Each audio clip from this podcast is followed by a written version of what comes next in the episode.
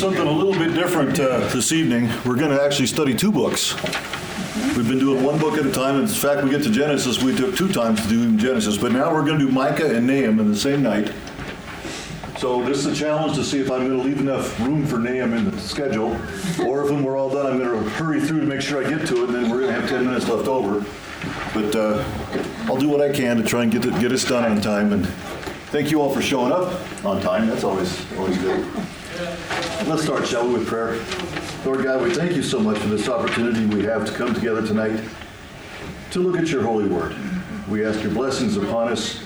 Please, Lord God, we ask that you speak to us in such a way so that we would take what's gleaned from the study of this word and apply it to our lives. Uh, draw us closer to you, Lord God.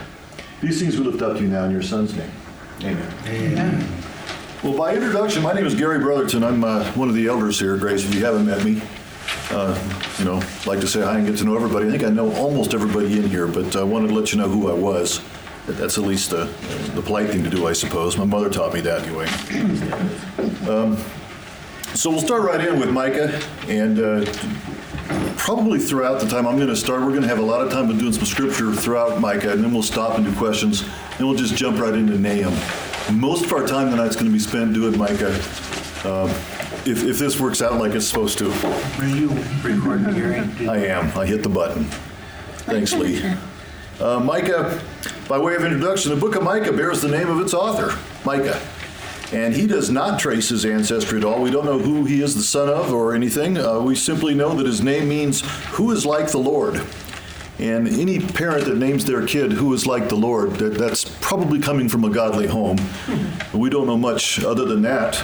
Uh, it's really shortened for Micaiah, and Micah chose to highlight the place of his origin, which is called the town of Moresheth. Moresheth was a little small uh, Judean village, about 25 miles southwest of Jerusalem, in the foothills there in uh, southern Judah. Moresheth was a border town between Judah and Philistia, near Gath. And Gath, of course, as you remember, is the historic village birthplace of Goliath. So Micah was a man raised in a rural setting. He hailed from a fertile agricultural land uh, near Jerusalem. And God chose such a man of a simple background to proclaim his word of judgment on the people of Jerusalem. So his job was to proclaim judgment on Jerusalem. Micah himself placed his prophecy during the reign of three separate kings of Judah. The first one is named Jotham. That's J O T H A M. He um, reigned from 750 to 731 BC, followed by Ahaz, a very evil king who reigned from 731 to 715 BC, and lastly from Hezekiah. Uh, Hez, that's Ahaz's son Hezekiah, 715 to 686 BC. So it's really easy to zero in on the date of prophecy because he makes reference to the imminent fall of Samaria. Uh, Samaria, Samaria fell in 722 BC. That means that he um, prophesied before that. Could you use the three kings? The three again? kings. These are not from the Orient. These are just three kings. It's Christmas, yeah. Yeah, it is close to Christmas. First king is called uh, Jotham, J O T H A M, followed by Ahaz, A H A Z, and then Hezekiah. Hezekiah, yep. Best, the best date the scholars place for the entire prophecies, of the range anywhere from 735 to 710 BC is, is your best ones. Realistically, it's going to be before 722 BC because he talked about the fall of Samaria before it fell, and it fell in 722. He may have written part of it after it fell, but the part where he prophesied the fall, the fall was before 722. All right.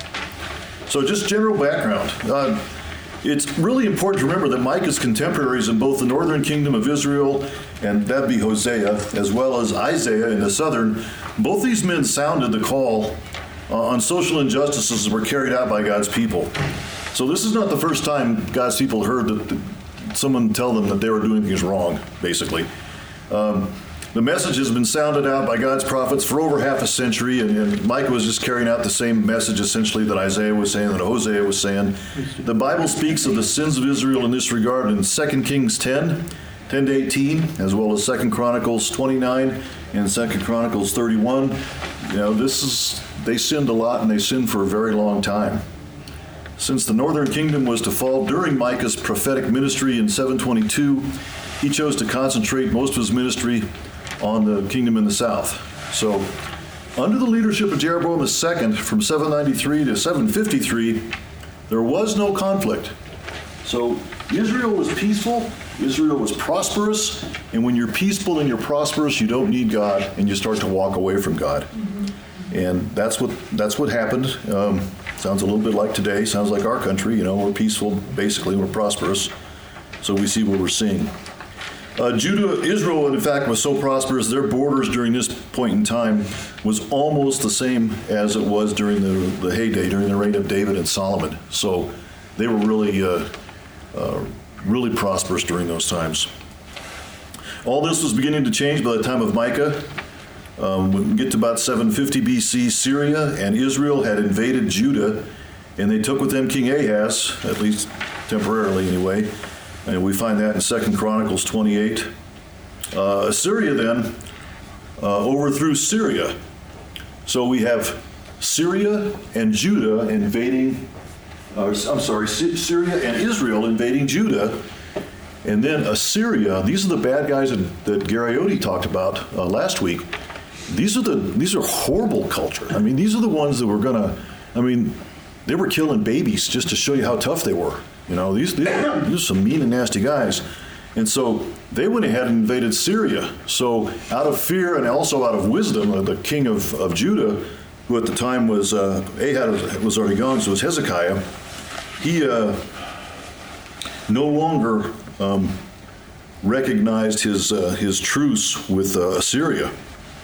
Uh, that angered Assyria. He viewed Judah now, the, the king of Assyria, and his name, I'll, I'll get it for you here. Um, that's Sennacherib. He viewed the king of, uh, uh, of Judah as someone who he could not any longer trust.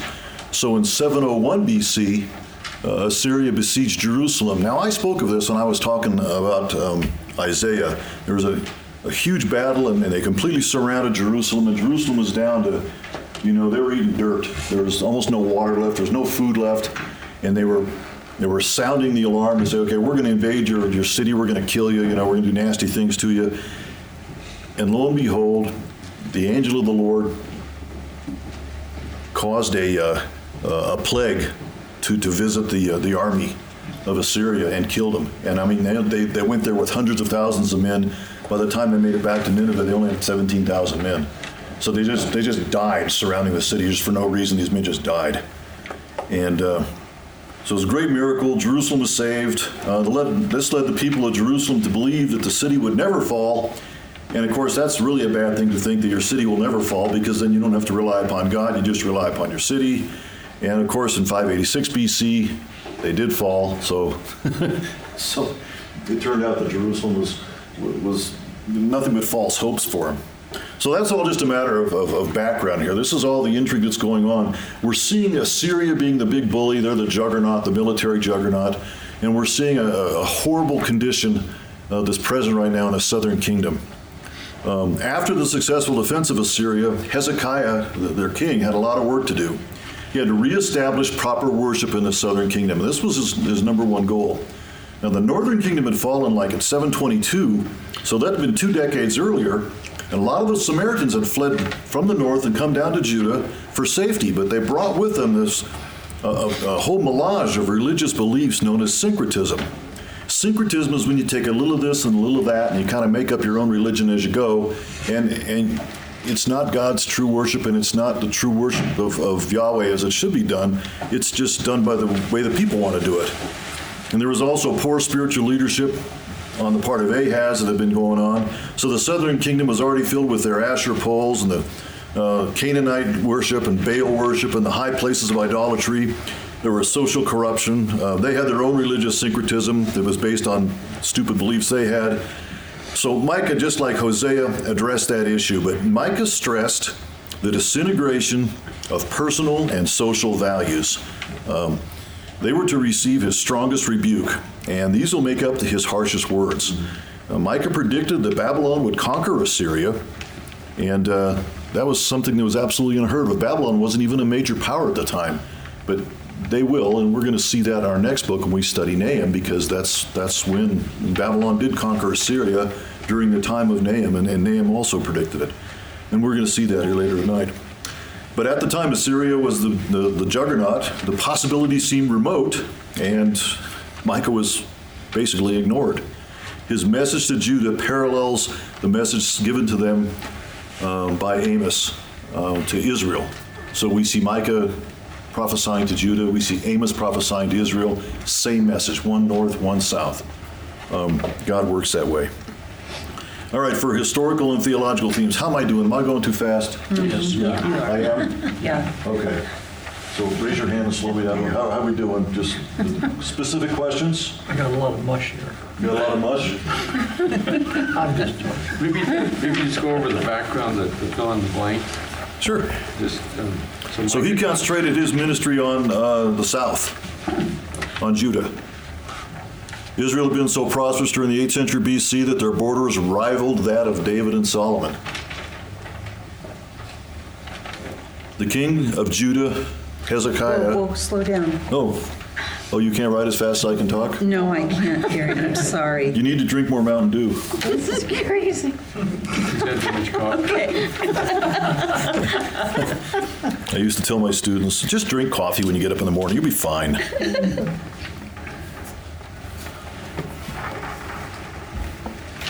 yeah, we're going to go more than 90 minutes. It'll be fine. One of my meetings said, the king of Judah, Hezekiah. The king of Judah, Hezekiah. This is under background. Let me find it. The king of Judah, Hezekiah.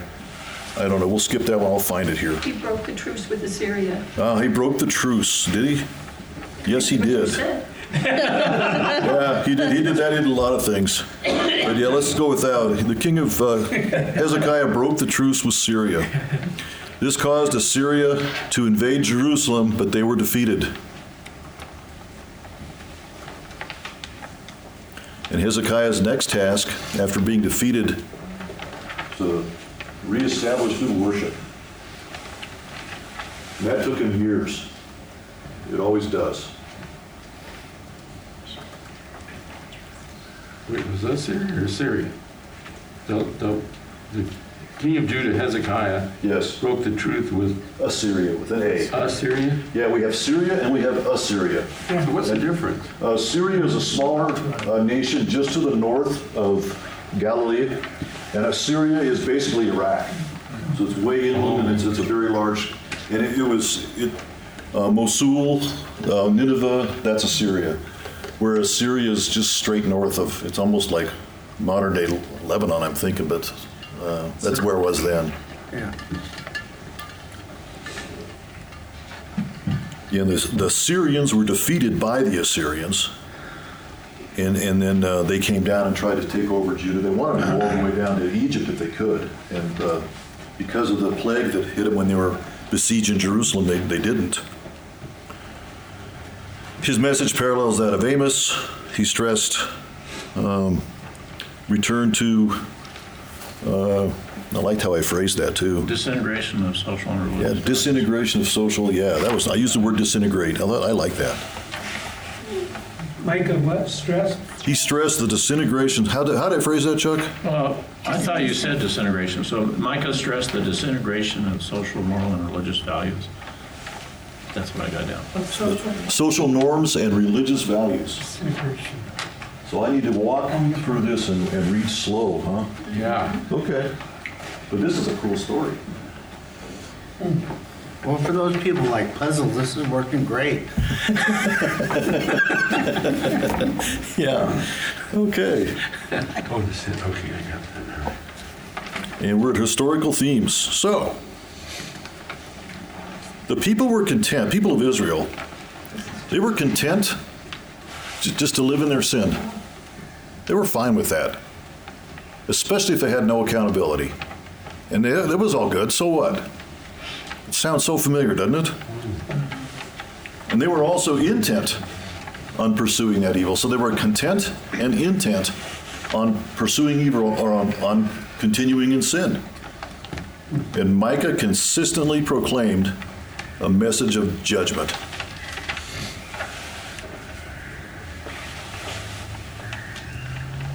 He said, You can't do that. You will be judged. Holiness of God. Uh, Micah had a strong sense of the holiness of God.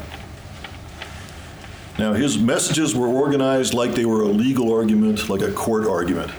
And they had oracles, but the, the, never mind the oracle part. The thing is, it's, as though he was a, a prosecuting attorney. They were organized as though they were a legal brief or a legal argument.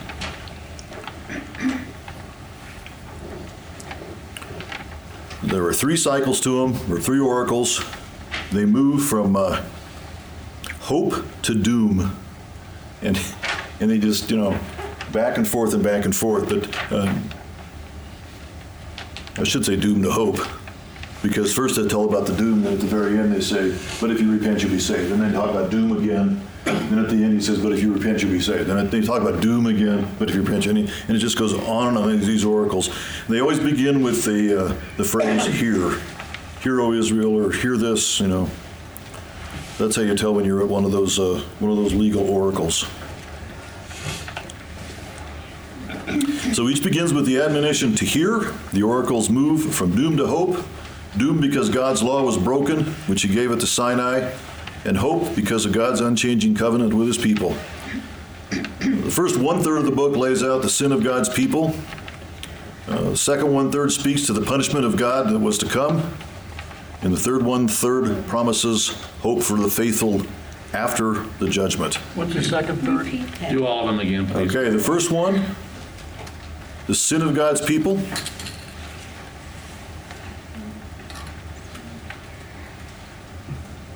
The second one,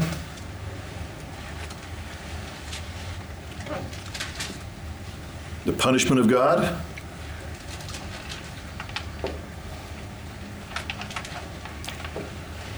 And the third one, hope for the faithful. Hope to the faith. Hope for the, if you're faithful, there is hope. Not all will be condemned by God.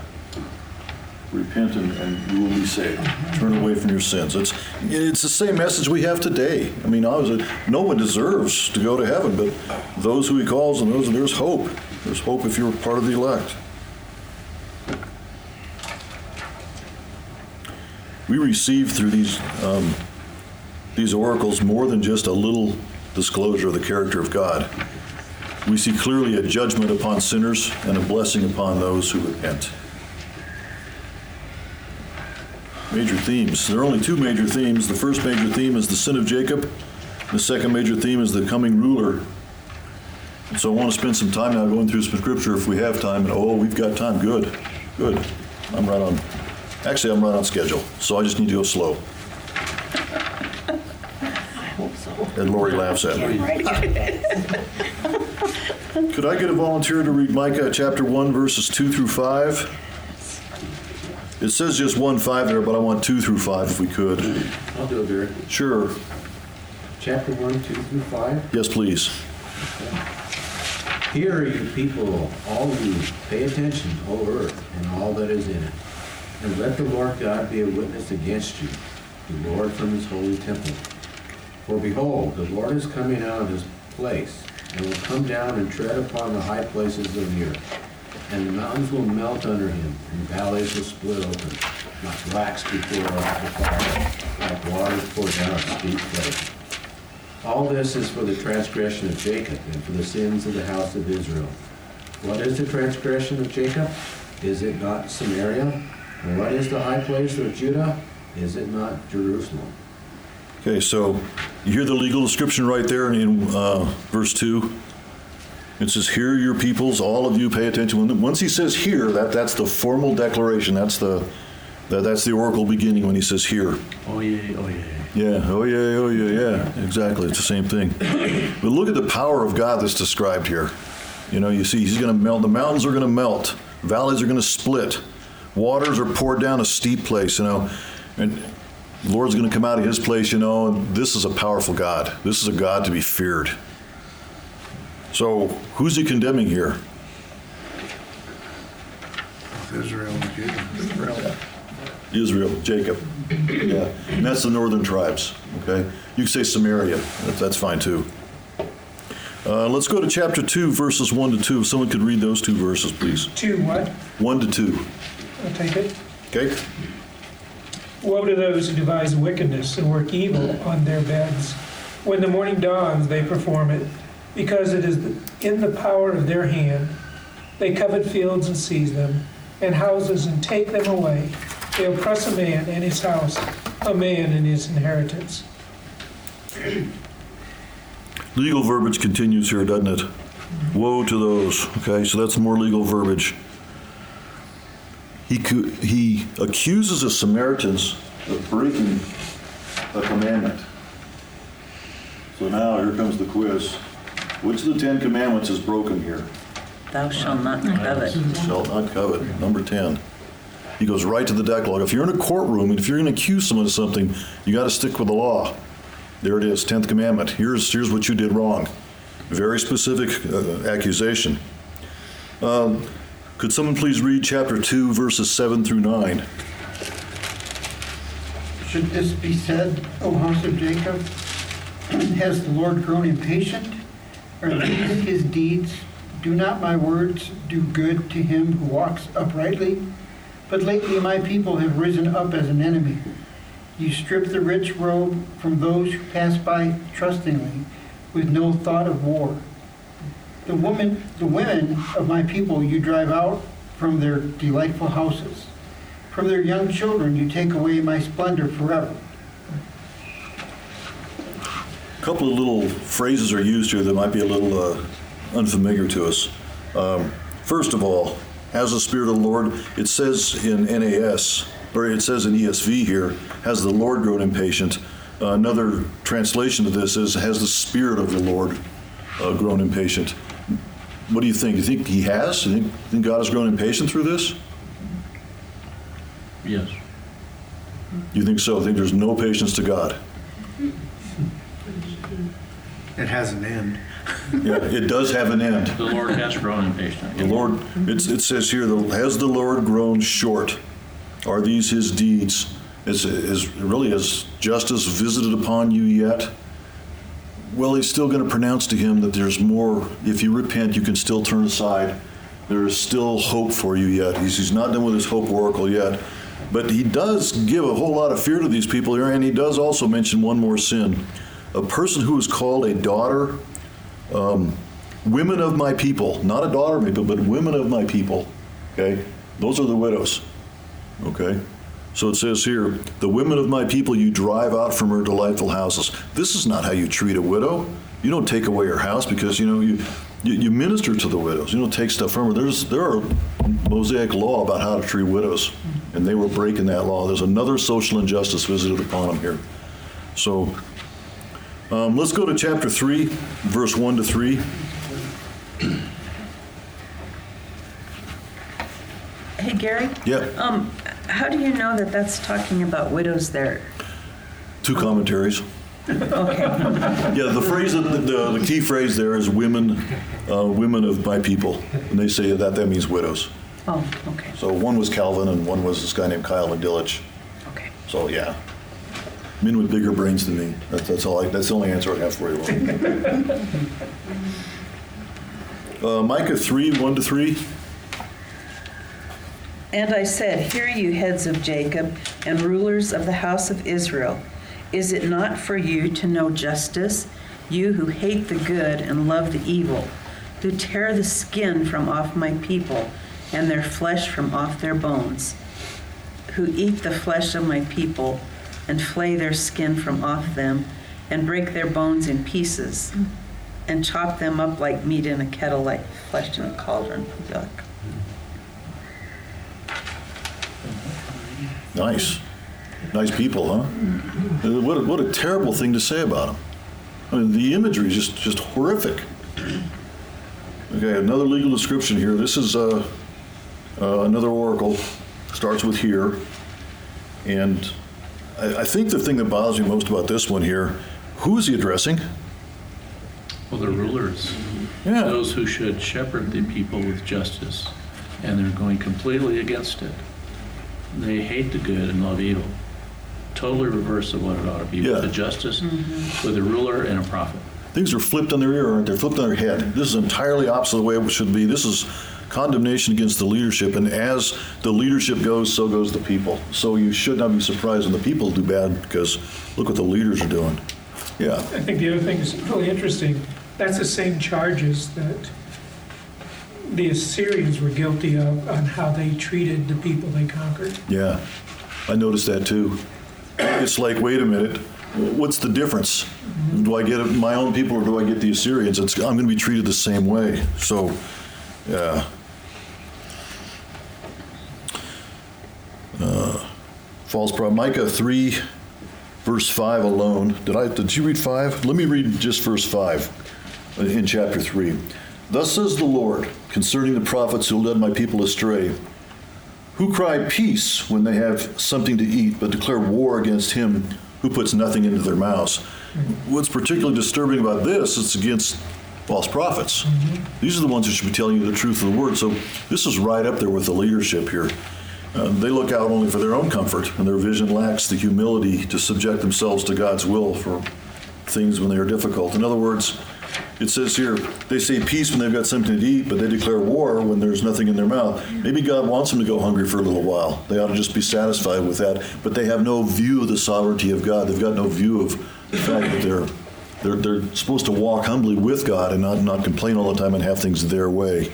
You know, this this isn't this isn't Burger King, you know. Um, 9 to 11. Someone please read 9 to 11 of chapter 3. Hear this, you heads of the house of Jacob and the rulers of the house of Israel, who detest justice and make crooked all things that is straight, who build Zion with blood and Jerusalem with iniquity. Its head, its head give judgment for a bribe, its priests teach for a price, its prophets practice divination for money, yet they lean on the Lord and say, Is it is not the Lord in the midst of us? No disaster shall come upon us. Starting to see a theme. These men are just as bad as the leaders, aren't they? Uh, they're they're divinate. They're supposed to be prophets, but they, they do divination, and of course they teach, but you got to pay them. You know, you know, this is just horrible. Um, they detest justice. They, uh, that's the line that got me. They make crooked all that is straight, and that's what Chuck was saying earlier. You know, everything's turned on its head. It's terrible. Okay, move forward, uh, chapter 6. And there's a different voice here. So, uh, verse 10 of chapter 6, uh, 10 to 12, actually.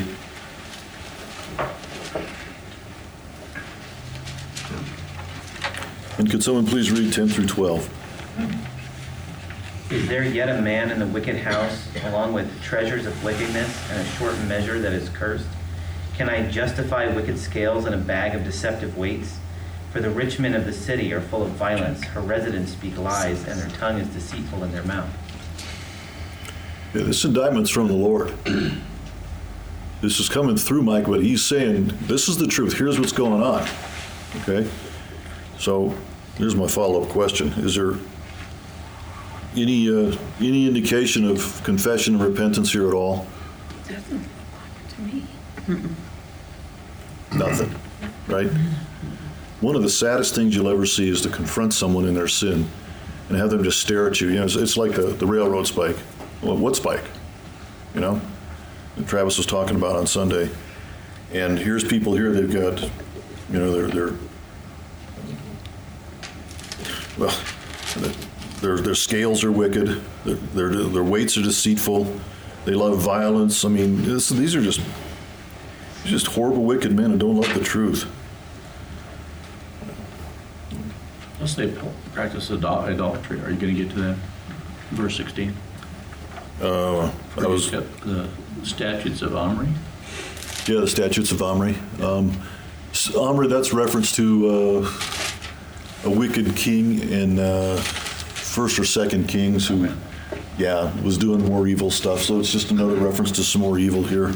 But is there a way we can characterize all these sins? What do you sin in general here? And can we find a term to put all the sins? Can we just lump them into a category? Can you think of something there that we can? Rebellion against God's authority.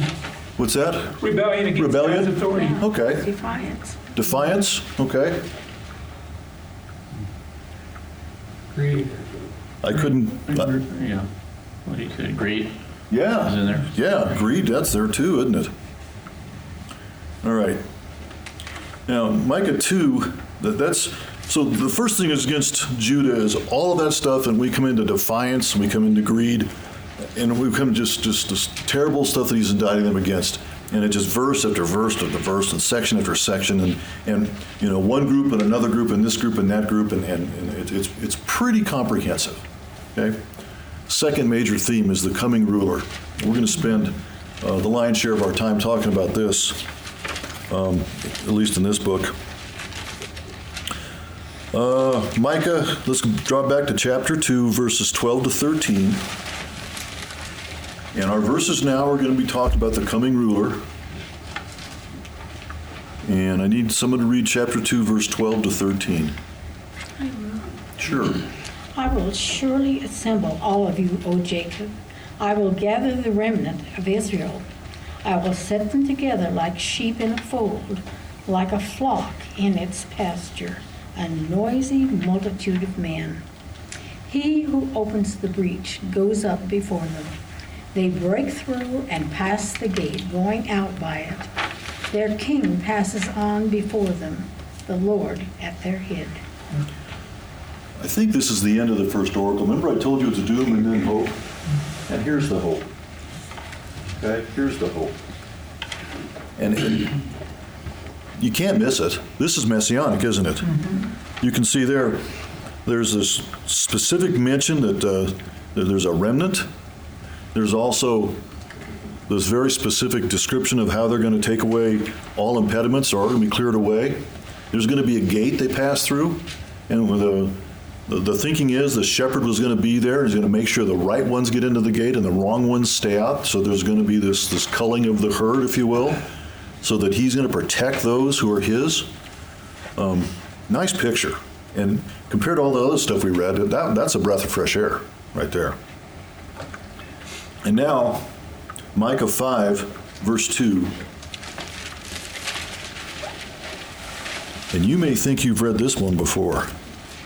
Micah 5, verse 2. If someone would please read that to for us.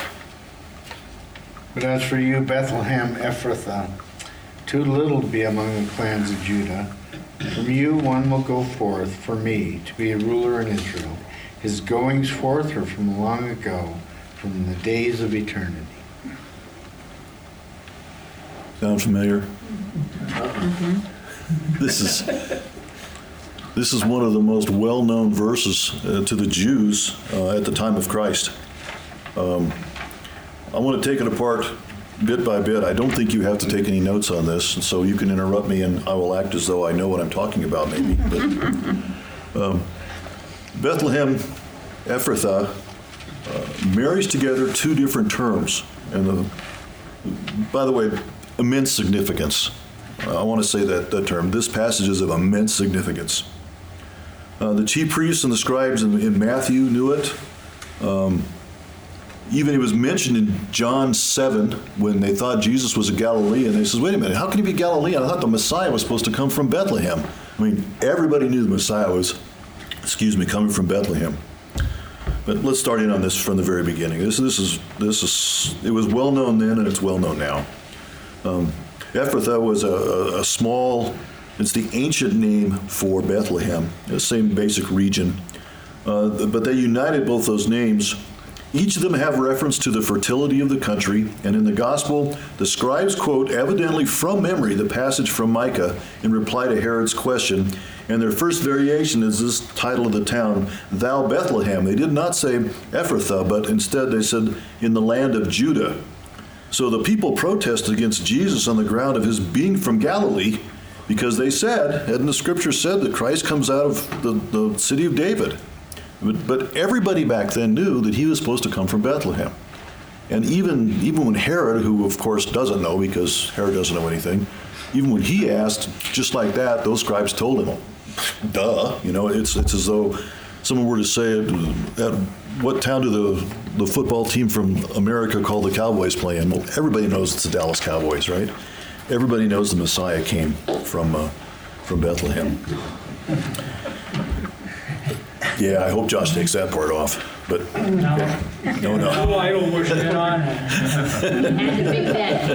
we got a cowboy fan there. Okay, the next part says, "Though thou be little," uh, strictly it says, um, "Though thou art little among the thousands, or the Chiliads. Uh, the word is analogous to our hundreds. Uh, it's a division of the tribes. Um, they paraphrase this in Matthew. Uh, the princes were representing the Chiliads. or The small among the princes is what it says in the book of Matthew. I think it's like Matthew chapter 2. But the point of the matter is, one would expect your king to come from the major city, from the big center, from the, the, the center of your culture. But that's not how God wanted it to happen. He wanted it to come from a small, little, humble town, a little town of Bethlehem, right? Um, Matthew 2 6, uh, quote, to quote Matthew 2 6, it says, And you, O Bethlehem, in the land of Judah, are by no means least among the rulers of Judah, for from you shall come a ruler who will shepherd my flock, or shepherd my people. Yet out of thee. Um, that's a conjunction here. This helps to show the quotation is really a paraphrase. Yet out of thee. Uh, so Matthew paraphrased it there. Uh, ultimate intention of the prophet's words contrast the smallness of the town with the bigness of what's going to happen. Um, the, the greatness, I guess I should say, of the Messiah. Small as the town, greatness of the Messiah. And lastly, whose goings forth have been from old. The nativity of the governor of Israel is evidently contrasted with to an eternal nativity, the depth of which mystery passes the comprehension of human intellect. I love how they say that. In other words, look at this came from from way back when. This came from from eternity. We knew from eternity Jesus is going to come from Bethlehem. Excuse me. Uh, in the creed of the church, there's the article. It says, "Begotten of his Father before all the worlds," and I think, well, I'm not sure which creed that is. Begotten of his Father before all the worlds. Um, keep in mind, he came forth in Bethlehem. Um, he was incarnated in Bethlehem. He was not born. He did, it was not created. Uh, that, that's that's not something that, that Micah talks about here. But I do want to get into something now. This is probably going to probably going to be reviewed for most of you here. An Old Testament commentary that I went through discussed a topic that I want to visit tonight. Uh, and they were commenting on this passage. And, and what they basically said was um, well, the topic is called progressive revelation. So, what, what this is, it's important to understand that everything that the Bible teaches us, we have to learn, but uh, we we should not seek to learn more from the passage than is revealed by the Word at that time. Uh, this passage just, just teaches us four things. First of all, there's the bare fact that the ancient village of Epaphra, now Epaphrath, now called Bethlehem, was the birthplace of the Messiah. And the names of these villages are also important to God. Ephrath, Epaphrath, the ancient name, and Bethlehem, um, the, the more modern name, the, the name that was used in the time of Micah, were both names depicting a fruitful area. Bethlehem itself means house of bread. And we also learned that Bethlehem was little, and yet from her would come one of the greatest would come the greatest ruler that the world has ever seen. Thirdly, we learn of the goings forth from of old. And this is the eternal in its reference, and it gives gives us a glimpse of what we must not yet interpret, but we're left to anticipate. In the fullness of time, Jesus Christ would come to the earth. At his incarnation, there'd be no great new revelation, only lowly shepherds hearing the heralding from angelic hosts. But the world would carry on as it had. A full three decades more would pass before Jesus would begin to teach. And it would not be until three decades, I'm sorry, it would not be until after the closing of the canon when we could begin to ponder the depth of John 1 when we could systematize our theologies and we could include words like hypostatic union or predestination or substitutional atonement. The Bible progressively tells us things in a step by step fashion. And for the Messiah, we learn where and we learn a little bit about the nature of the Messiah in this passage, but we learn nothing of when he was to come or how he was to accomplish his task when he walked on the earth. So we can't make this thing sit up and walk on all fours. This tells us a little bit about the Messiah, but we can't look at it and go, oh, look, it's saying this, this, this. No, it's not. Sometimes all the Bible tells us is what God wanted, in this case, Micah to tell us at that time.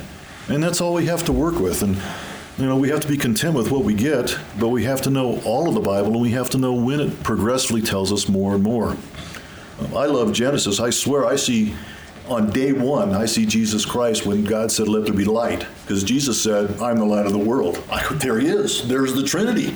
Well, no, it says, Let there be light.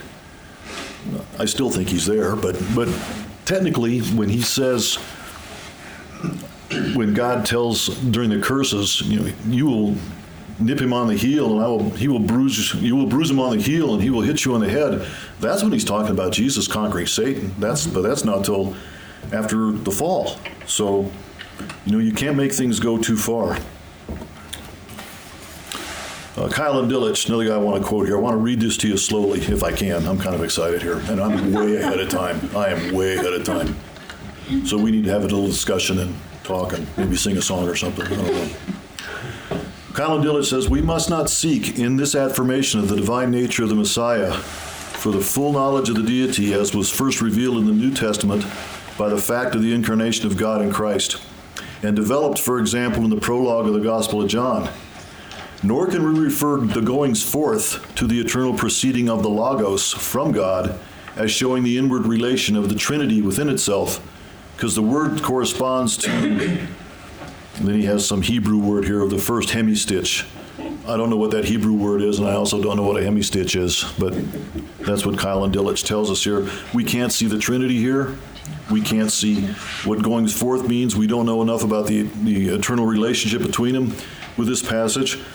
Our knowledge of the nature of the Messiah is understandably much greater than was Micah's. He could only reveal what God told him to, and in time more was revealed until the incarnation when Christ lived so that all could see that he was fully man and yet he performed miracles demonstrating his deity, lived a sinless life vindicating his majesty.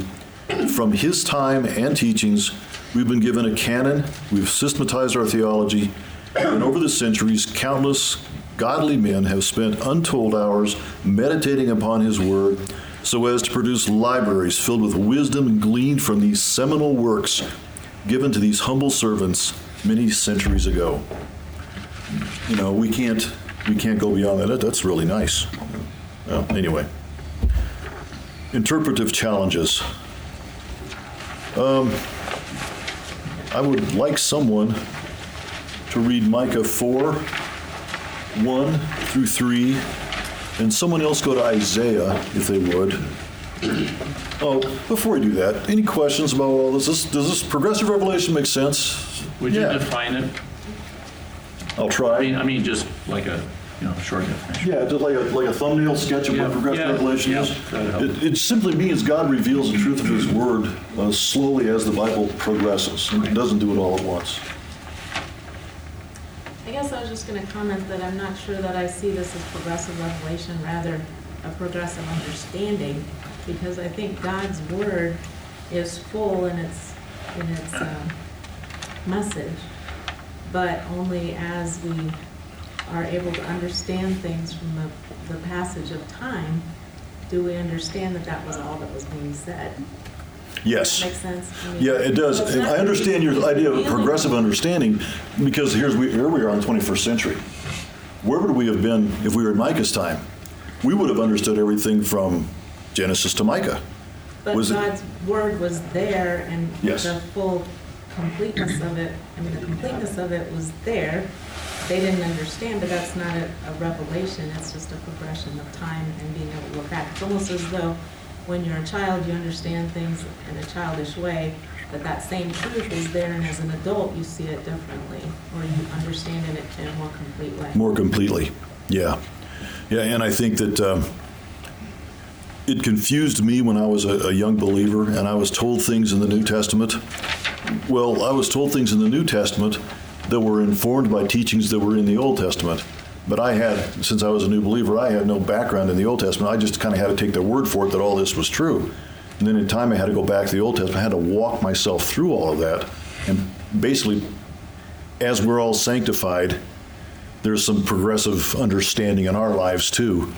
And as the Bible uh, was written, more and more was revealed by God to all of us too.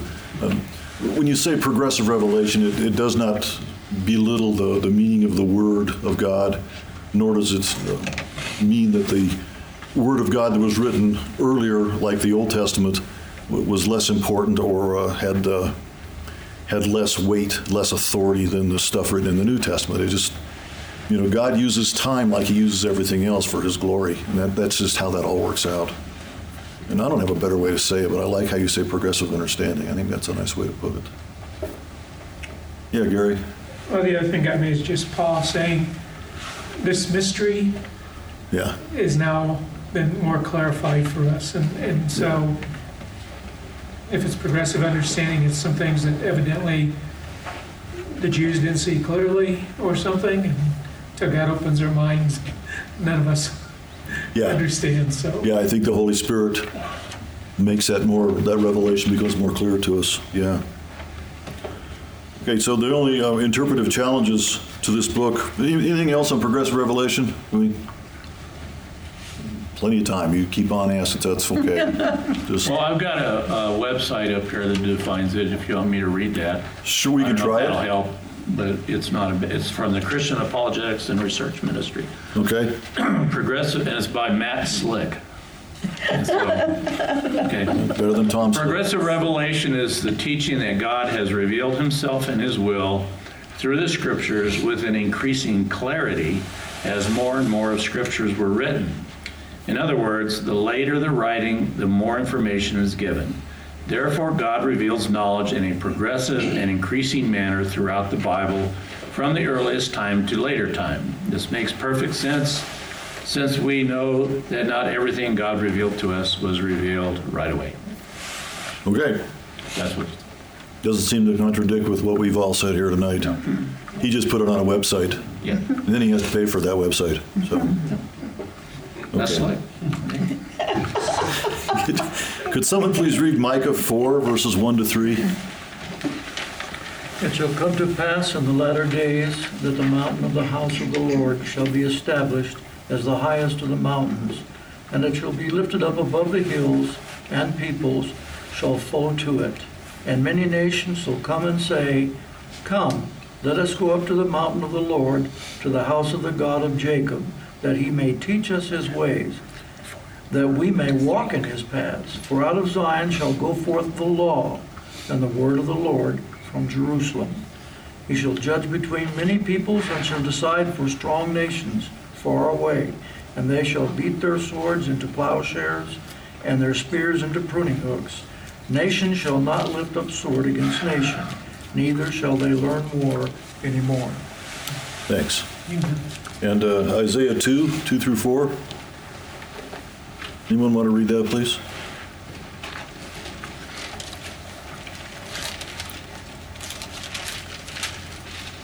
It shall come to pass in the latter days that the mountain of the house of the Lord shall be established as the highest of the mountains, and shall be raised above the hills, and all the nations shall flow to it. And many people shall come and say, Come, let us go up to the mountain of the Lord, to the house of the God of Jacob, that he may teach us his ways, and that we may walk in his paths.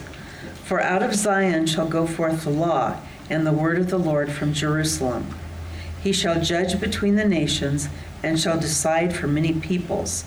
And they shall beat their swords into plowshares and their spears into pruning hooks. Nation shall not lift up sword against nation, neither shall they learn war any more. What do we notice? Anything at all? Plagiarism. Yeah. If this was my final test, someone's getting an F, yeah. But, but it's not a test. I mean, you know, but- so what do we do with that? These two, ver- this, these two passages are identical, um, pretty much. We just repeat it all the time. Yeah. This, they come up and they say, okay, somebody stole from somebody. I think Okay, maybe. Could be God gave them both the exact same words. There, that's a possibility. Isaiah was in the south, Micah was in the south. They both lived in equal, roughly the same time. I don't know if they knew each other. I don't know that there's any evidence that they did or they didn't. Uh, they could have had letters, they could have had a correspondence, they could have exchanged Christmas cards, you know, I don't know. Hanukkah cards? Do they have Hanukkah? I don't know. Actually, they didn't celebrate Hanukkah back then. No, they did not. I know. I did get someone laughing. So right? yeah, that was a joke. Okay. Very good. I know you. Nothing gets by Lori. Well, the, the- the one thing you might say here is if they did hear it from the one, God repeated it through the other prophet, just so you don't think the prophet was wrong. Yeah. Yeah. I don't. You know, and I read that this was controversial. I thought, what's controversial? Yeah. It's, it's still the Bible. It's the same word. It's the truth of God's word. I don't get it. This is not an English test where you, you get somebody and ding them for copying because it's the truth. And I don't know. I was. I left myself shaking my head because I just go, that's that's all you're gonna. That's all you got, really. There- There's your challenge. That's all you're bringing me. So. But I just don't have any problems with it. Um, thoughts on Micah? Comments? Yeah. Well, if anything, it shows God's consistency, Yeah. his mutability, that he's sharing the same things across multiple prophets. And we saw that um, studying Obadiah, that a lot of the prophets borrowed phrases from each other and all that. So this isn't unique, there's lots of borrowing around there, but it just shows the consistency of God and his message. Each prophet isn't necessarily bringing a different message, but just the same message, maybe differently stated. Yeah, you know, and, and the same basic message was brought by either Hosea or Amos or Micah. They were all saying the same thing. Hey, look, you knuckleheads, you know, you, you really need to quit sinning and repent, you know, turn to God. And so pretty soon they're going to start saying not just the same message, but the same words, I would think. Yeah. Yeah, Mike. It, it sounds a lot like today, doesn't it? Yeah. That's what's scary. I mean, when you read it, you think, whoa, Yeah. you could change the names and put the headlines there. and I know. And you wait you see Nahum, you think that's th- Yeah. that's scary. Nahum is even more so. Yeah, the uh, the consistency of God, the, the character of God throughout all this, uh, no matter what, and, and we're going to see that even more in Nahum. But no matter what, God will sovereignly decree that some things are going to come to pass in just a certain way, and no matter who you might think you are, uh, God has your number, and He will, you will bow down. You know, you will do what He wants you to do. All right, let's move to Nahum. That's on the back of your sheet there, and I, I should have had the same number or the same kind of subject with fewer questions. I could have increased the font size because there are fewer questions. The real key is, can I speak slowly enough? Right. So the title's taken from the name of the prophet. And this is an oracle uttered against Nineveh. So Gary Odie talked last week about uh, Jonah, and Jonah was told to go to Nineveh, told to preach to Nineveh, asked them to repent. Jonah didn't want to. He says, if I go there, they're just going to repent. I don't want that. He wanted them to be judged. But OB, he finally went, and they did repent. Well, things don't quite go so well for Nahum. Uh, the word Nahum means comfort, also means consolation. Nahum is short for Nehemiah. And Nehemiah means comfort of Yahweh. There is nothing biographical provided of Nathan, Nahum, except that he was an Elkoshite. And even the town of Elkosh, they don't know where it's at. There are four choices.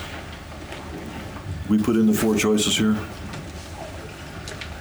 Okay, so now you can listen to the four choices of El. You got a little bit of a little bit of a respite here. The first one is Jerome, who is a uh, histor- um, a Jewish historian. He's not a Christian. Uh, wrote uh, before. No, Jerome was Christian. I was, I was thinking of uh, Josephus. Uh, Jerome wrote about three or 300 A.D. and he said it was El Kasai or El Kauza, found in Galilee. The second choice for El Kosh is the believers think it might be Al Kush, also spelled Al Kesh, which is uh, northern Iraq, and puts it near Nineveh. This would make Nahum have been a descendant of the tribe of Israel who was taken captive by the Assyrians in 722 BC, uh, made him a Galilean essentially, or an Israelite. A third choice, Elkosh, uh, uh, would have been Capernaum, since the name Capernaum means city of comfort, which is the same meaning of the word Nahum. Uh, this means the city might have been named after Nahum.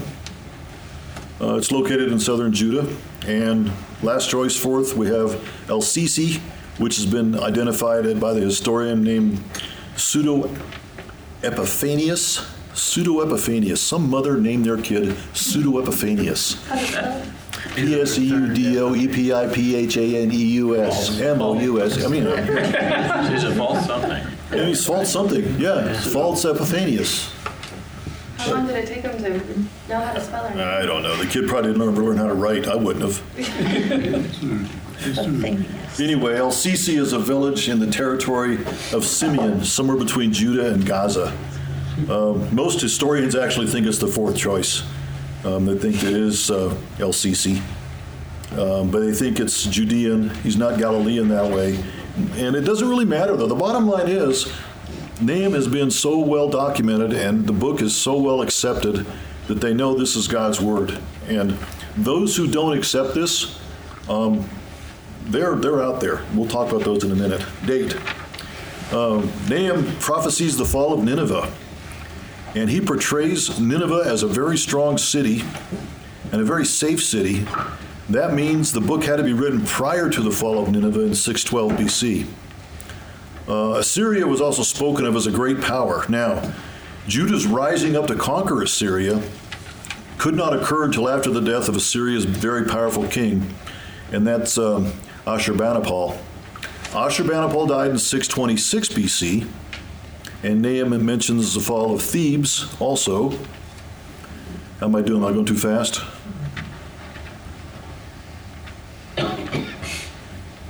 Yes, no? You guys are just wondering? Oh, I'm doing okay this time? Excellent. I learned how to do it. All right. Ashurbanipal, 626 BC. Um, Nahum mentions the fall of Thebes in uh, chapter 3, verses 8 through 10. And Thebes fell in 663 BC. And the conquering king then was Ashurbanipal. Uh, there's no mention of Thebes raised to power, rise to power again, which happened by about 654. So, well, 640 or so. They think the best estimate they have is that 654 is when the book was written.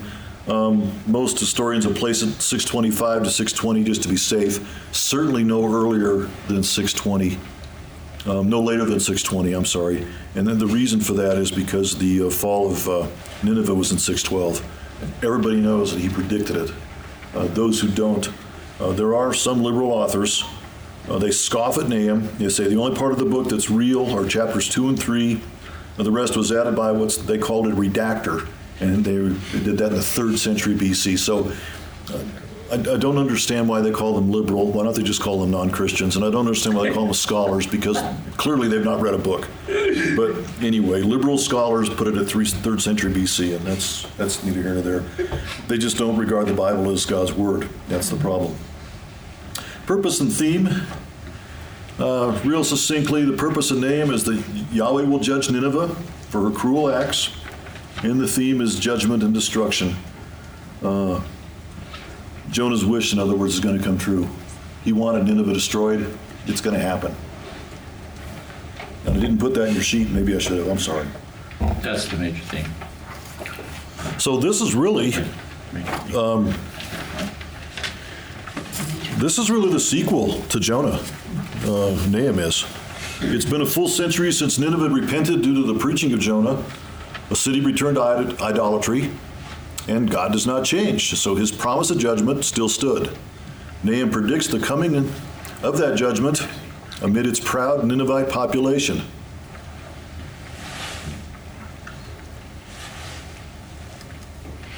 All righty, where am I, at? Am I- we're still doing good? All right, I'm- no one's saying, Are we on background? yeah, we're on, we're not quite to background yet. Oh, yes, we just started background, but we're not to the point where you want to be. All right, the city. uh, City of Nineveh had walls surrounding it. They, they could, thought they could de- depend upon themselves because their walls surrounding it were 60 feet thick, 100 feet high, and they were surrounded by a 150 foot wide moat.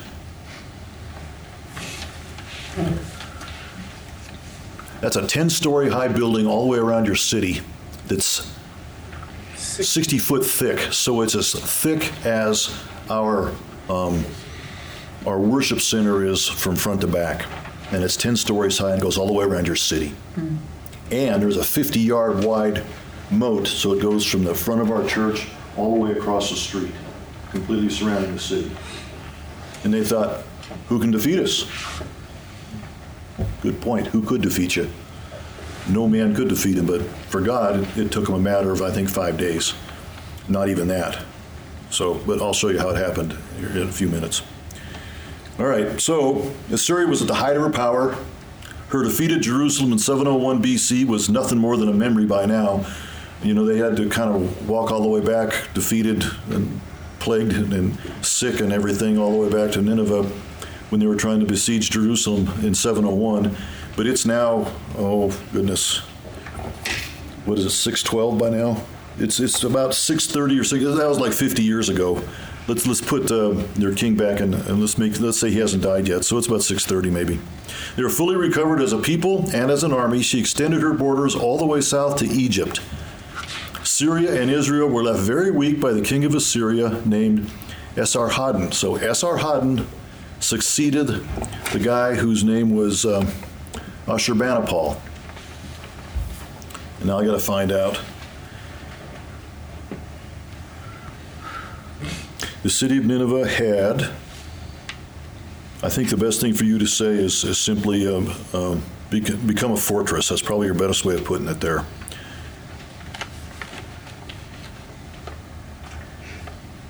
And the people conquered by Assyria were transplanted into other towns.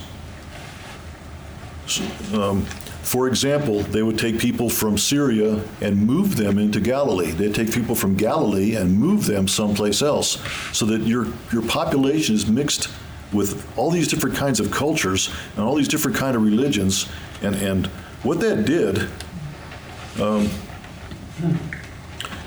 it had a disruptive effect on their culture and their cohesiveness. It weakens them as a nation and perhaps does this even for generations. But God was to bring Nineveh down by the power of Babylon. And Babylon was a weak little kingdom south of uh, Nineveh at the time.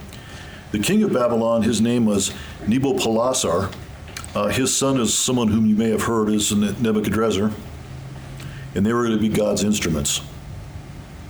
Nabopolassar. Would you like that spelled? Yeah. Sure, what the heck. N E B O P O L A S S A R, Nabopolassar.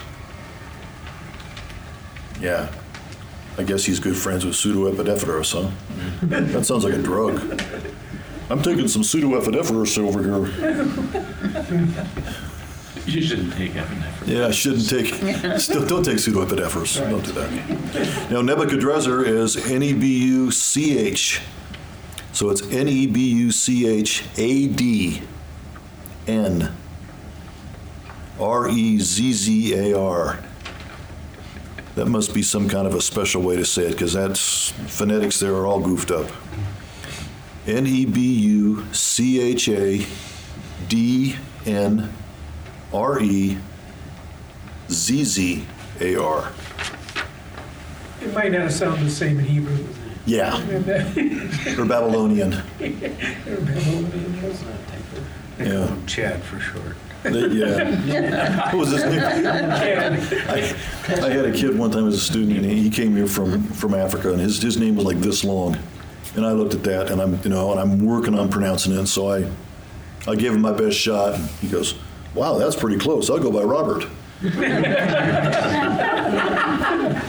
Thank you, Robert. What a great choice for a name. You know, I mean, what do you say? So, all right. So Nahum is a sequel to Noam. He's written about a century later than, than Jonah, and it recounts the remission of God's promised destruction of Nineveh. Nahum, on the other hand, uh, depicts uh, execution of judgment. So while they got they got a free pass, if you will, from Jonah because they chose to repent, um, God's hand was was not so disposed uh, during the time of Nahum. The proud city of Nineveh was no match for a sovereign God. While God brings vengeance upon those who violate his law, he also has a redemptive character bestowing his loving kindness upon those who are faithful. Nahum's prophecy brought comfort to Judah and everyone who feared the cruel Assyrians.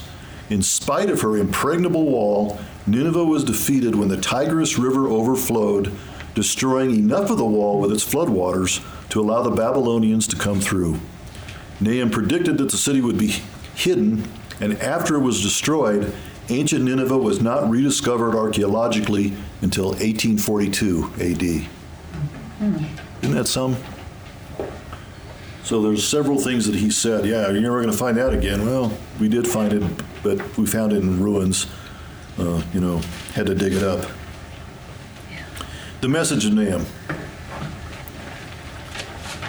Tigris River overflowed. You know, that takes what, two days of rainfall, then you get a river to flood, and then the flood just wiped out the wall. Could a flood wipe out a 60 foot wall? Mm-hmm. You wrote bet it could. That's the foundation. Just, just keep on eating away. Well, Nahum's prediction was precise. Authors have called it exact. They've also called it straightforward, but happily, it's been easy to verify since the fall of such a major city was a well documented event in archaeology. The breakdown of the walls by floodwaters allowed the Medes and the Chaldeans to storm the city.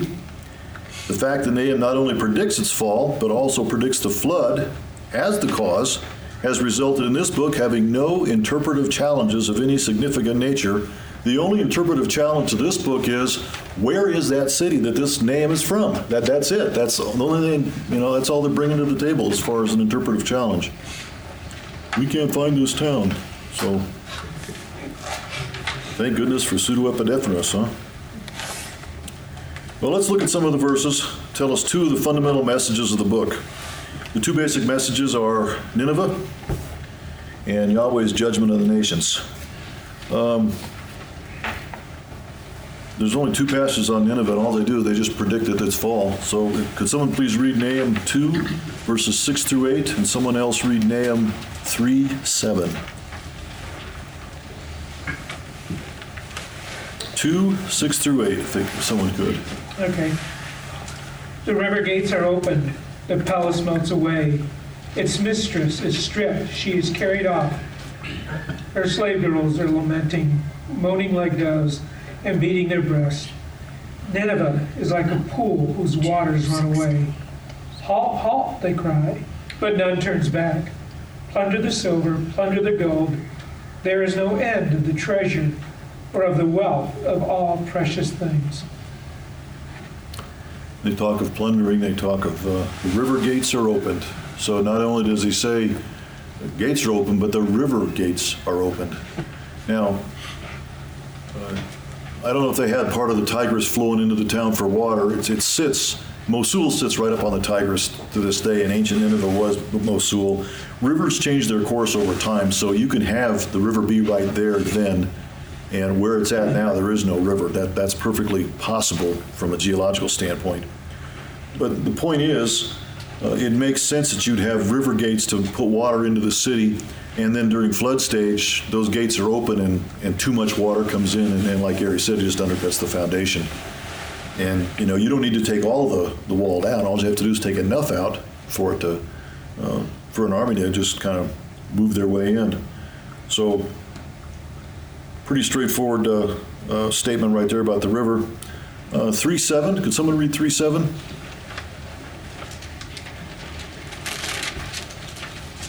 And all who look at you will shrink from you and say, Wasted is Nineveh. Who will grieve for her? Where shall I see comforters for you? This, uh, we're going to talk a little bit about this passage a bit later. Does it sound to you like uh, he's being a little sarcastic there? Just a little. Yeah. and when you talk about uh, Jonah, what was his view of the Ninevite or of the yeah of the Ninevites since they're Babylonians? Assyrians. Assyrians. You're right. I'm sorry. Since they were Assyrians, what was his view of them? Did Jonah like them? No, he No. couldn't stand them. No, couldn't stand. it. Hated him. Didn't even want to minister to him. In fact, he was willing to die. He jumped himself. He, he jumped himself. He wanted to be thrown overboard of a boat so that he would drown, so he wouldn't have to minister. He'd rather die than minister to them. And and you know, now we see this verse seven. It says, Who will grieve for her? Who shall I see comforters for her? Like, you know, nobody cares. Nineveh's dead. The Assyrians are, are dead. The, the, the capital city has been laid waste, it's been besieged. It's done. We, we've plundered all their goods. It's over, finally. You know, ding dong, the, kick, the, the king is dead, right? And, and there is absolutely no grieving on the part here of, of Nahum. And historians have, have uh, said something about Nahum because of this verse. All right. Yahweh's judgment of the nations is uh, 1, 2 through 8, and 3, 8 through 10. And I want to read uh, 1, 2 through 8. If someone could read 3, 8 through 10. So, chapter 1, right there at the beginning, verses 2 through 8. The Lord is a jealous and avenging God. The Lord is avenging and wrathful. The Lord takes vengeance on his adversaries and keeps wrath for his enemies. The Lord is slow to anger and great in power. Lord will by no means clear the guilty. His way is in whirlwind and storm, and the clouds are the dust of his feet. He rebukes the sea and makes it dry. He dries up all the rivers. Bashan and Carmel wither. The bloom of Lebanon withers. The mountains quake before him. The hills melt. The earth heaves before him. The world and all who dwell in it. Who can stand before his indignation? Who can endure the heat of his anger? His wrath is poured out like fire. The rocks are broken into pieces by him. The Lord is good, a stronghold in the day of trouble. He knows those who take refuge in him, but with an overflowing flood, he will make a complete end of it. The adversaries will pursue his enemies into darkness. Well, you see both the same thing here as we saw um, in Micah. We, we see the uh, the judgment of God. We see doom, and we also see hope. Uh, jealous and avenging God in verse 2. And yet we see, even though he rebukes the sea and the, the, all, all forces have to obey God, um, we see in verse 3 there that the Lord is slow to anger and yet great in power. So there is still the, the mercy of God is still spelled out, and especially uh, uh, by no means he will clear his, he will clear the guilty. But what about those who come to him, and what about those who fear him? Well, you know, God is patient with them, and God is uh, shows his loving kindness towards those who, who want to um, conform to his ways. But God will judge the nations. Gary? Yes. How long, how many years was it from Jonah to, to Nahum? Uh, Nahum was about, uh, let's see, 701 was Jerusalem's fall, and Nahum was 612 was when. Uh, you said earlier it was about 100 years. Yeah, I said about 100 years, but uh, the exact number, I don't know. But I got six, 612 is when Nineveh fell, and 701 is when Jerusalem was besieged. So yeah, give or take a century. So you'd have a whole turnover of people. Yes. The ones who repented died, and then yes, and the new crop came up and didn't repent. And they were still, um, they were a powerful country when they repented, but then they forgot, you know, they forgot God, and, and then you know, hundred years. See this, the thing that scares me about this is, is how powerful and how wealthy Nineveh was, and look at our country today, and look at how powerful and how wealthy they were. The juggernaut, but then we talk about how horribly they treated their adversaries, and I, I got to wonder: is that how we treat our adversaries when we're in war? And, and, you know, these things about my country that I might not know, and, and I'm just, I'm just afraid that, that our country is going down the same path as Nineveh, and that God's judgment is coming. And, you know, I don't. I just know that the Bible teaches us a whole lot, and there's sometimes people say that you know, there's not much in the Old Testament for us, but I got to tell you, this was a real convicting week for me. In the past two weeks, and, and, reading into this and going, "Wow, this is the United States. This is terrible." So. There's another interesting thing is that the very verse that Nahum quotes about God's uh, anger and, and, great in power. The Lord would, will by no means. But he talks about his his uh, what mercy and stuff. But that's almost the same thing that Jonah talked. This is the reason I did want to come because I knew you were merciful. Just yeah, yeah. Both of them are falling back on that passage from Deuteronomy. You know, and it's funny too because Micah, one of the books I read says Micah is known for being the great encourager because he was telling people all the time how loving God is and how much God will, he will certainly forgive you if you just go to God and just repent. And Micah, that was one of his major messages. And then, you know, and, and I got to tell you, I didn't really see it, but one of the commentators says that was one of his trademarks. Was that's that's how they he read him, and the commentator understandably read um, Hebrew, so he probably understood it better. But anyway, yeah, when you really understand the the power and the strength of God, it's remarkable uh, how much God forgives. Uh, chapter 3, verses 8 through 10. Could someone that be the last reading for the night?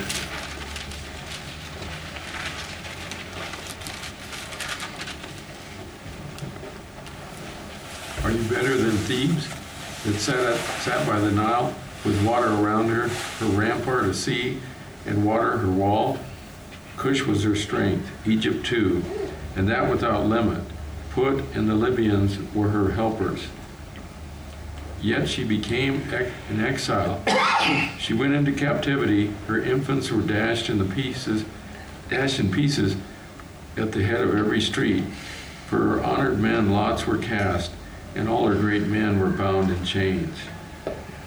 What a horrible picture of how to treat people. Huh? Uh, the best that you have, you either put them in chains, you, you, you cast lots for them, and I guess you sell them off as prisoners, uh, kill their children, put their, their heads on the street. What a, what a horrible image. And this is the, the judgment, this is the, the accusation that's made, you know, by Yahweh uh, to the Assyrians. So this is, this is really knowing uh, how horrible they are. Uh, I want to comment before we close tonight, and I'm gonna, I figured this is going to happen. I'm going to go a little early on uh, the man Nahum. I don't know if I have a, a thing in your thing about the man Nahum. Historians have a, a Yeah, yeah, we're missing. You've got Nahum is often blank. Is know what you're talking about? yes. Should be thought of as a man, blank. Nahum is. How much were you at? Nahum is often or Af- prediction? Nahum is often? Yes. Under That's where we're at. Right there is Nahum is often. Okay. Historians have objected, objected to the joy in which Nahum reacts to the fall of the Babylonian capital. It's often viewed as enthusiastic with an exhibition of nationalistic fanaticism and, and vengeful, vengeful malice. This may be a misunderstanding of Nahum. Here is a man of God. He prophetically speaks of God's holy will for his cause on earth. Nahum wants to vindicate the holiness of God in the eyes of the heathen. He wants them to see God for who he is. He wants to expose their tyranny and inhumanity. And the best way to do this is to demonstrate God's sovereignty over such a ruthless people so as to crush their empire, which had for so many years trampled on the nations with unashamed brutality. Might does not, in the end, make right. Even the mightiest infidel is absolutely helpless before the judicial wrath of Yahweh. The very fact that through Nahum, God was able to predict with such startling accuracy the fall of Nineveh shows the ancient world the sovereignty of the one true God. It was a most remarkable reversal of fortune. The mighty empire built by Ashurbanipal had fallen a mere 14 years after his death, never to rise again. And when I read that, I thought to myself, what what is going to be the epitaph of our nation if, if there is one in my life? You know, is it going to be, well, the United States, you know, we've been a juggernaut in this world. No one has been able to touch us from a military standpoint for at least 30 years. And honestly, if you look at things, probably 50 or 60. And Ashurbanipal have been the number one ruling country in that region for 50 years or 60 years. Uh, and he, he went down because of his pride. Uh, some of the things I see, current events in this country today, I see nothing but pride. Uh, our leaders is it's, it's nothing but a, a demonstration of pride from one day to the next. Uh, But, sounds like a soapbox, I guess I better stop. But We, we have God's word, we have God's encouragement, uh, we have a sovereign God who, who is, who's in charge of everything. So we need not fear anything because uh, God is in control clearly. Any comments, questions, Gare? Uh, I'm just thinking, that is the thing with Jonah that I shared last week. The pride of Israel and Judah. I mean, Jonah was very strong, nationalistic. His prophecy was the expansion of uh, Judah or Israel. And that came true. And so nationalism was very big. It's, it's the thing that scares me about where we're at today. I know. You look at how much Christianity is tied up with politics and party and stuff, and you just go, this is very dangerous. It's very dangerous indeed. Yeah, from sea to shining sea bothers me sometimes because what else do we have to do now but conquer the world? And, you know, we've got to reach towards God. But anyway, yeah, okay. Um, I have a question. Is Nineveh then one of the places that God at some point with some other prophets said he was going to punish all the nations that um, hurt the Israelites after he punished them for not obeying him? So is that like one of those nations that, you know, since they were Assyrians, that he says he's going to get rid of Yeah, them? wipe them off the face of Yeah. the earth. You know, I don't know, but I do know um, Nineveh as a city hasn't existed ever since um, the the Medes and the, Per- the Medes and the uh, uh, Chaldeans attacked them in 701 BC. There is a, uh, a city that's been there, a little village that's been there, but ever since hundreds of years before uh, the dawn of Christ, uh, nation, there, there's been no Nineveh. Uh, There's been no Babylonian Empire. There's been no Assyrian Empire. All of these nations that once were there, there are peoples that the, the Israelites wiped out, and they are no more. You know, all the, uh, the ites, you know, take all these ites away from you. You- If you did, you know, we'll just, we'll go battle the ites, and they did, and, and they're gone. Um, They found ruins in 1842. They started to, but they've never found a city. There's never been a city. So I don't know, Kate, but I can tell you that they're, they're not there now. So far, so far, no, no Assyrians. Talk about Psalm 83. There's, there's a lot of, it talks about that. In Psalm 83? Yeah, the different countries that were came against them and Uh-huh. let them be put to shame and dismayed forever. Let them perish in disgrace, that they may know that you alone, whose name is the Lord, the Most High over all the earth. So, um, and it- this, I mean, you could look at some of the nations. It says tents of Edom, Ishmaelites, Moab, Gebal, Ammon, Amalek, Philistia, Philistia, you know. If you convert those to today's nations, it goes, wow. They're neighbors. Yeah, they, they were neighbors, and most of them, most of them, they know where they were. And in most cases, they know what land they occupied, but in no cases that country exists today. There are very few countries that exist longer than two or three hundred years. I mean, we're, we're using the same government now as we used over 200 years ago. That, that's unheard of. That's never happened in civilization, where the same governmental documents been in place for 200 years. Never happened. Hmm. Gary needs to get away from this and he- he needs to pray. So. Hmm. Join me, won't you? Lord God, we're so very grateful for this evening. We're thankful for the truth of your word. Uh, I echo the prayer uh, that I said earlier that uh, said that we would take with the truth of your word and apply it to our lives. Help us, Father, to be a humble people and realize, Lord God, that you are sovereignly in control of not just our lives, but the lives of everyone in our country. And in fact, you are in control of, of all things everywhere. Help us to humbly serve you. Give us a heart, Father, to study your word and be drawn near to you each day as we walk this earth. Thank you, Father, for the privilege of being your children. We lift all this up to you in your Son's name. Amen.